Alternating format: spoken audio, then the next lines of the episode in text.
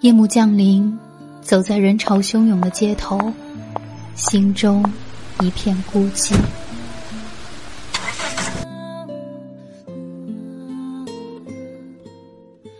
这些年过去了，身边的人来了走，走了也没再来过。那些在你回忆里跳跃的，在你胸口翻腾的，在时光细缝中层层堆积的情绪，会在这一刻，被一杯热水冲泡成悠然远散的咖啡香。片刻即是宁静，陪伴最是长情。三百六十五夜睡前故事，每晚十一点，伴你入睡，一夜好眠。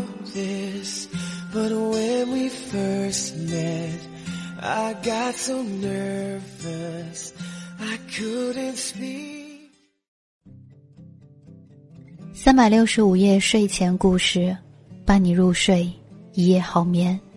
您现在所收听到的是桑子电台。我是闫宁。我们在生活中都喜欢比较会聊天的人，比较聊得来的人，但是呢，也有一些人不会聊天，甚至把天聊死掉的也特别多。前几天我去洗头，就在我们家楼底下一家连锁的理发店。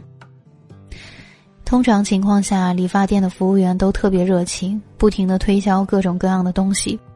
而我过去其实就是想洗个头而已，所以基本上不太搭他们的话。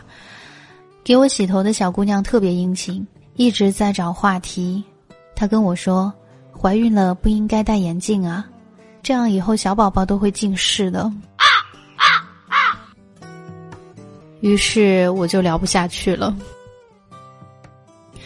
后来来了一个给我吹头发的小伙子，也是各种搭讪。他说：“你之前是不是来过？”我说：“没有啊，今天第一次过来。”然后他说：“哦，那可能你长得比较大众化吧。”于是这个天儿又聊不下去了。所以在我们生活当中，经常会遇到这样哭笑不得的事情：对方又想跟你聊，可是偏偏就能把天给聊死掉。今天这一篇文章来自李小艺。把天聊死是一种怎样的感觉？什么叫会聊天？我想其中的一个点肯定是，会聊天的人并不是为了表达自我、显示自己的聪明、睿智、博学，而是和对方形成语言和心理的良性互动，最终达成共识，解决问题。先让对方说爽了，你才能获得自己想要的讯息。我是一个反射弧比较长的人，说好听点叫稳重，说难听了叫呆。比如一群人说笑话，我总是那个压轴笑，别人笑上半场，我笑下半场。不了解的人会觉得好像很有智慧、深思熟虑的样子，其实我只是吃过大亏而已。刚工作几个月，老板看我目光机灵，好像沟通能力很强。经常带我出席一些公务场合，成年人对职场小朋友都很宽容，即使说错话也往往被原谅。直到有一次我聊天把天聊死了。那天中午来了两个重要的客人，其中一位还是我的校友。作为老板秘书和未来工作的对接人，我们四个人一起吃了午餐，吃的正嗨。校友问我：“教你们现当代文学的是不是那个谁？”我说：“是啊。”他接着问：“他课上的怎么样？”我觉得是时候表现自己是一个有趣并且有观点的人了，于是说了一大堆。他是一个好老师，但是太没趣。他的课一半人睡觉，一半人看小说。他还有个最诡异的毛病，每一届都要挑全班最漂亮的女生读《桨声灯影》里的秦淮河。哼，怎么你们认识？我嘹亮的哈哈哈还飘荡在饭桌上，他已经吐出几个字：“他是我爸爸。”我老板深深的看了我一眼，没说话。校友的同伴赶紧找话题打岔。不用猜，那个项目换了对接人。好的开始是成功的一半，糟糕的开始同样是难以为继的一半。这次吃一堑长一智之后，我明白社交关系错综复杂，浅表交往很难判断对面的人有着怎样的人际关系，爱憎喜恶很难知道他真正喜欢谁和谁有梁子。年轻人都嘲笑过言语谨慎的成年人，觉得语不惊人死不休很酷，吃过亏才渐渐明白，那些看上去讲话没趣的家伙不是呆。而是他们明白标准答案对于职场的重要性。真正的聪明并不需要抖太多包袱，而机灵是轻飘的。重要的时刻往往压不住场子。后来我进了报社做记者，写财经和人物访谈，开始总是整不出像样的稿子，因为我和采访对象没话可说。我总是像艺术人生一样提问。最艰难的时候想过放弃吗？你那时有什么感受？你的愿望是什么？你觉得是这样吗？这些问题一句话把天聊到尽头，只能换来是或者不是。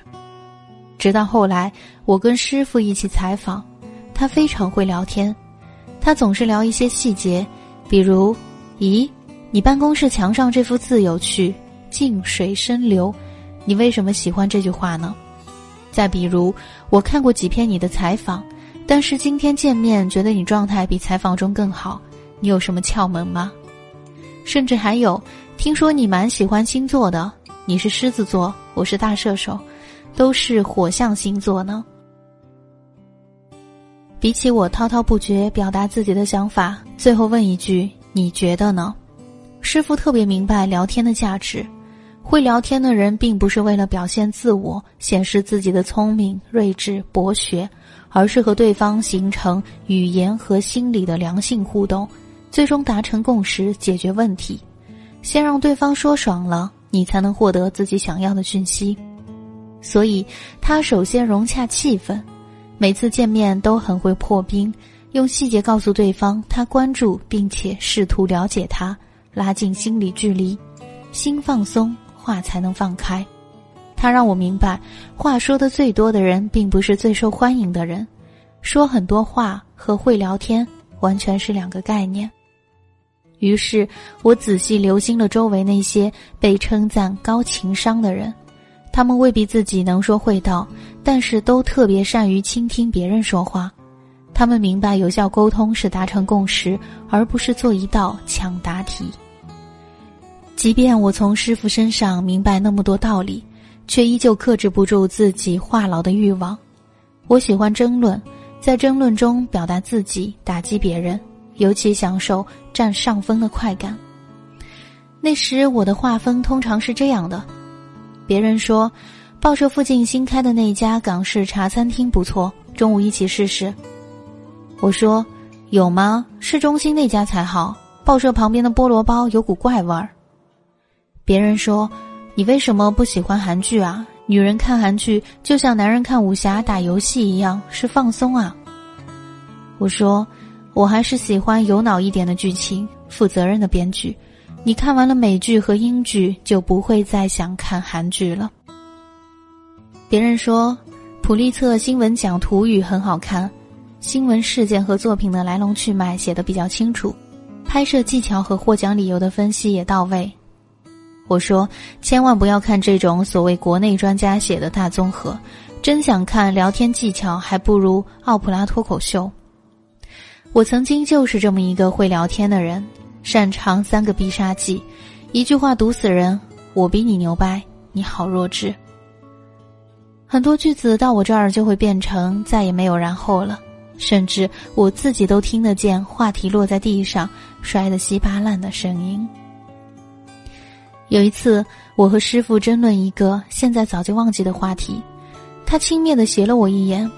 现在我们就当答辩论，谁也不要让谁，看看你有多大本事争赢。我第一次发现他原来那么能讲，我最后被抢白的哑口无言，恼羞成怒，却找不到合适的借口发泄，甚至有一种气炸了要落泪的感觉。他倒了一杯水放在我面前，争论有意义吗？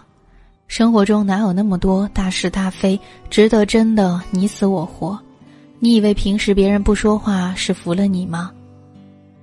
他们要么是不和傻瓜论长短，要么是觉得和你说话浪费时间，要么是体谅你不忍心真把你说败了，宁愿自己委屈。你争了这么多，获得了什么？是啊，我获得了什么？把天聊死之后，往往把路也堵死了。从那以后，我尝试逐渐改变，即便有时候还难免冒泡。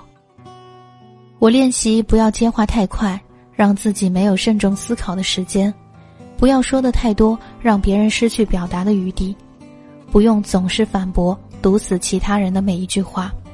意外之喜是，语言改变之后，我的心态也慢慢转变，从暴躁到安静，从争执到思辨。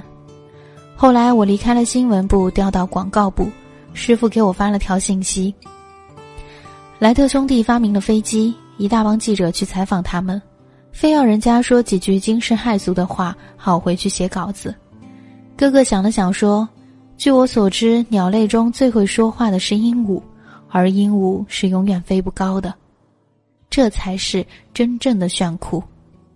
或许我们都曾经是个不讨人喜欢的年轻人，所谓的智慧不过是生存的痕迹和吃一堑长一智的沉淀。”文章来自李小艺，把天聊死是一种怎样的感觉？这里是三百六十五夜睡前故事，感谢您的聆听，再会。